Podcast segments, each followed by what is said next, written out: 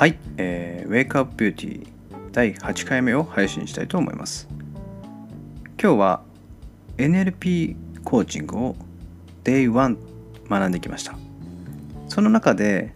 自分が今までコーチングというものをちょっと勘違いしてたなというところがあったので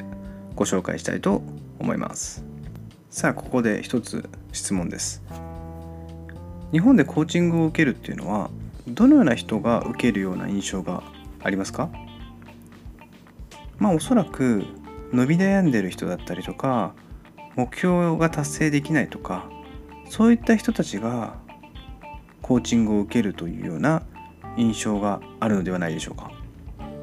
皆さんどうでしょう？僕自身も実際今日受けるまではそのように思ってました。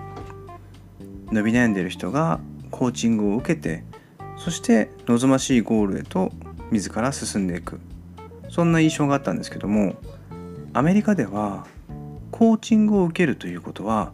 なんとステータスなんだそうです。このステータスっていうのはどういうことかというと、まあ、ある企業が上司がですね何々君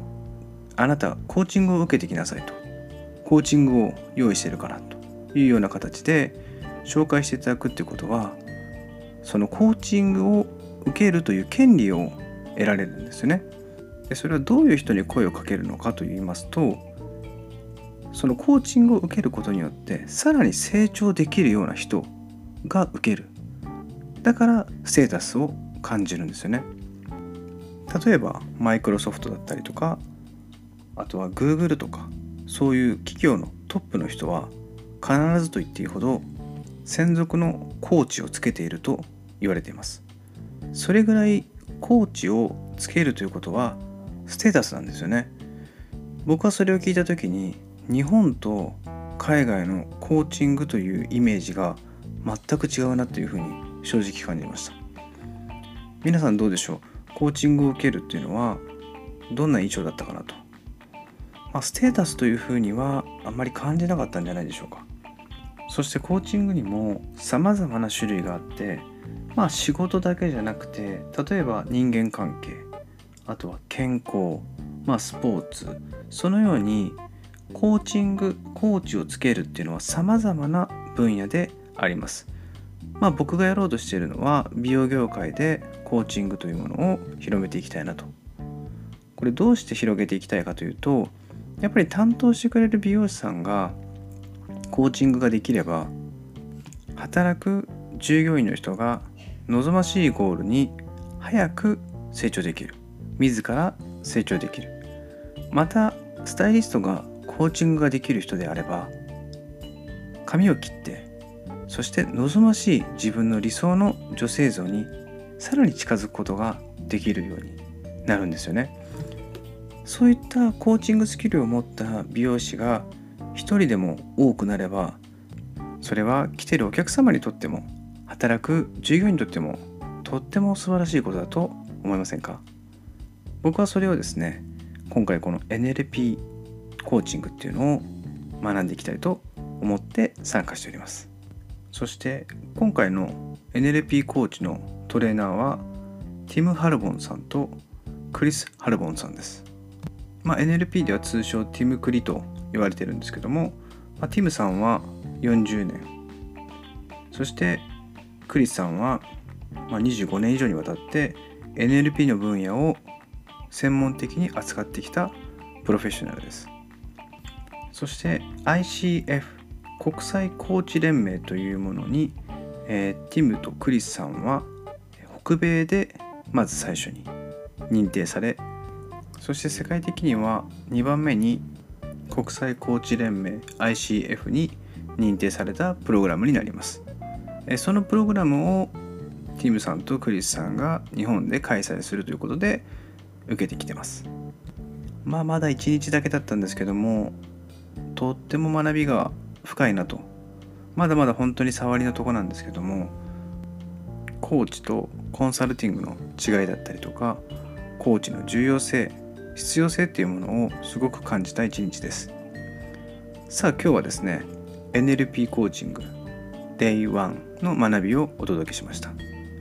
コーチングを受けられるっていうことはステータスなんだという新しい価値観が今回生まれました。さあ明日はですね Day2 明日も何か学びのヒントを少しでも皆様にお届けしたいなと思っております。今日もですね、えー、いろんなご意見をいただきました。ありがとうございます。もし本当に何かあればあの LINE アットとかメッセンジャーとか Facebook でどしどしコメントいただけると僕も本当にやる気が出るので是非何でもいいので送ってください。ではまた明日よろしくお願いいたします。さよなら。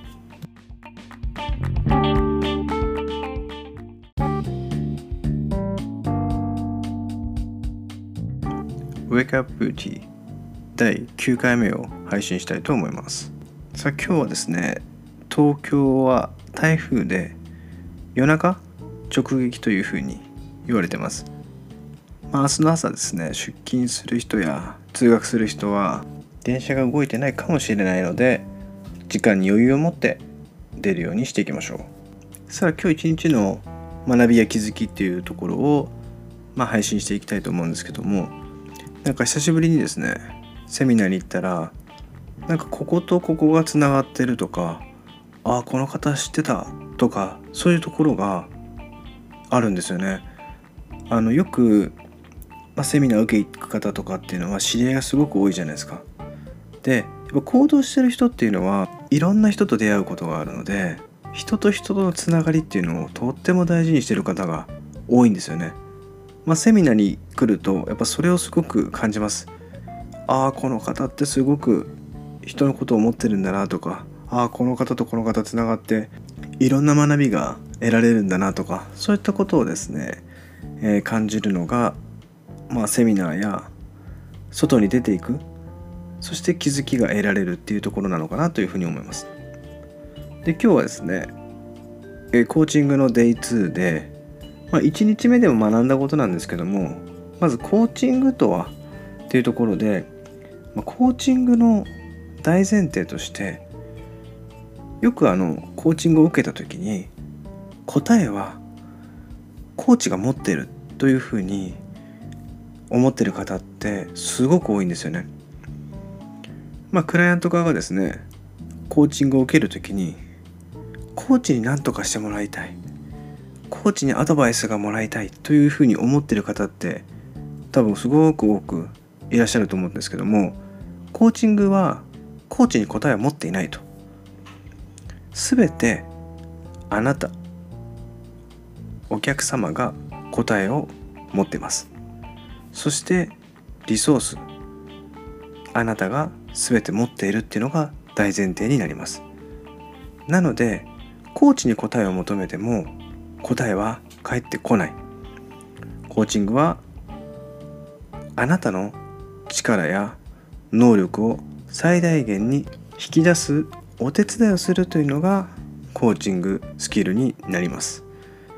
なのでアドバイスが欲しい具体的な専門的な意見が欲しいっていうのはコーチングじゃなくてコンサルティングになっていくんですよね、まあ、私が美容の仕事で美容師さんに伝えていく場合は、まあ、コーチングというよりもどちらかというと専門知識で具体的なコンサルティングという形になるんですけどもコーチングをする場合は技術的なことアドバイス的なことは一切しません、まあ、僕がお客様に対して理想の状態になるっていうのもお客様自身が綺麗になれるまたは綺麗になりたいと思う気持ちはもう十分に持っているんですよね全て。そこをサポートさせていただくっていうのがコーチングになってきます、えー、今回学びを得てとっても勉強になったのがやっぱりそのコーチングってそもそも何なのかっていうところが基礎中の基礎なんですけどもやっぱり頭の中で整理されるっていうことができました。質問の仕方パワフルクエスチョン。そういったものをですね投げかけてお客様が自分で問題を再認識し本当の課題って何なのかな私が大切にしてたことって何なのかなっていうことに気づいてもらう。そして今まで行動したかったけど行動できない。制限のかかってるものっていうのがあるんですよね。これ制限のビリーフというんですけども制限のビリーフを取り除きそして一歩でも前にそしてさらに前に望むゴールに進んでいきやすくなる。それがコーチングの基本になっていきます。さあ皆さん何かこう制限となるものっていうのはありますかね？例えば僕だったら今までずっと朝運動をしてたんですけども実際この4ヶ月ぐらいまあちょっと体調を崩してから運動ができてなかったんですよ。だけどこの3ヶ月ぐらいで食生活を変えまあ水を多く取るようにしたり体にいい健康っていうものを意識して食生活を変えていったら体の調子がすごく良くなってきたんですよね。そして今日コーチングを受けた時に、まあ、朝運動したいと。もっと朝早く起きて今までみたいに運動ができるような自分になりたいっていうのが出てきたんですよね。でそういったものを今までこう運動したいと思ってたけどなんか朝が起きれないとかなんかちょっと面倒だなとか一歩行動できなかった自分がいたんですけどもこれからこのコーチングを受けてさらに一歩前に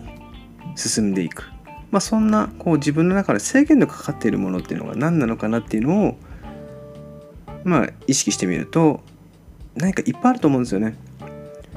部屋を片付けることだったりとか仕事に取り組むとか何かこう先延ばしにしてるものそれを早く解決したいとかそういったものを課題と挙げてコーチングセッションを受けていくとあなたの悩みやあなたが制限とされているものが解決されて一歩前に進んでいくそんな感じになっていくと思います。まあ、今日の配信はこのコーチングとは何なのかっていうコーチングの本当の基礎の基礎ですね。先ほども言いましたけどもあなたがもうすでにリソースあなたの中に全て持っているということを再認識していきましょ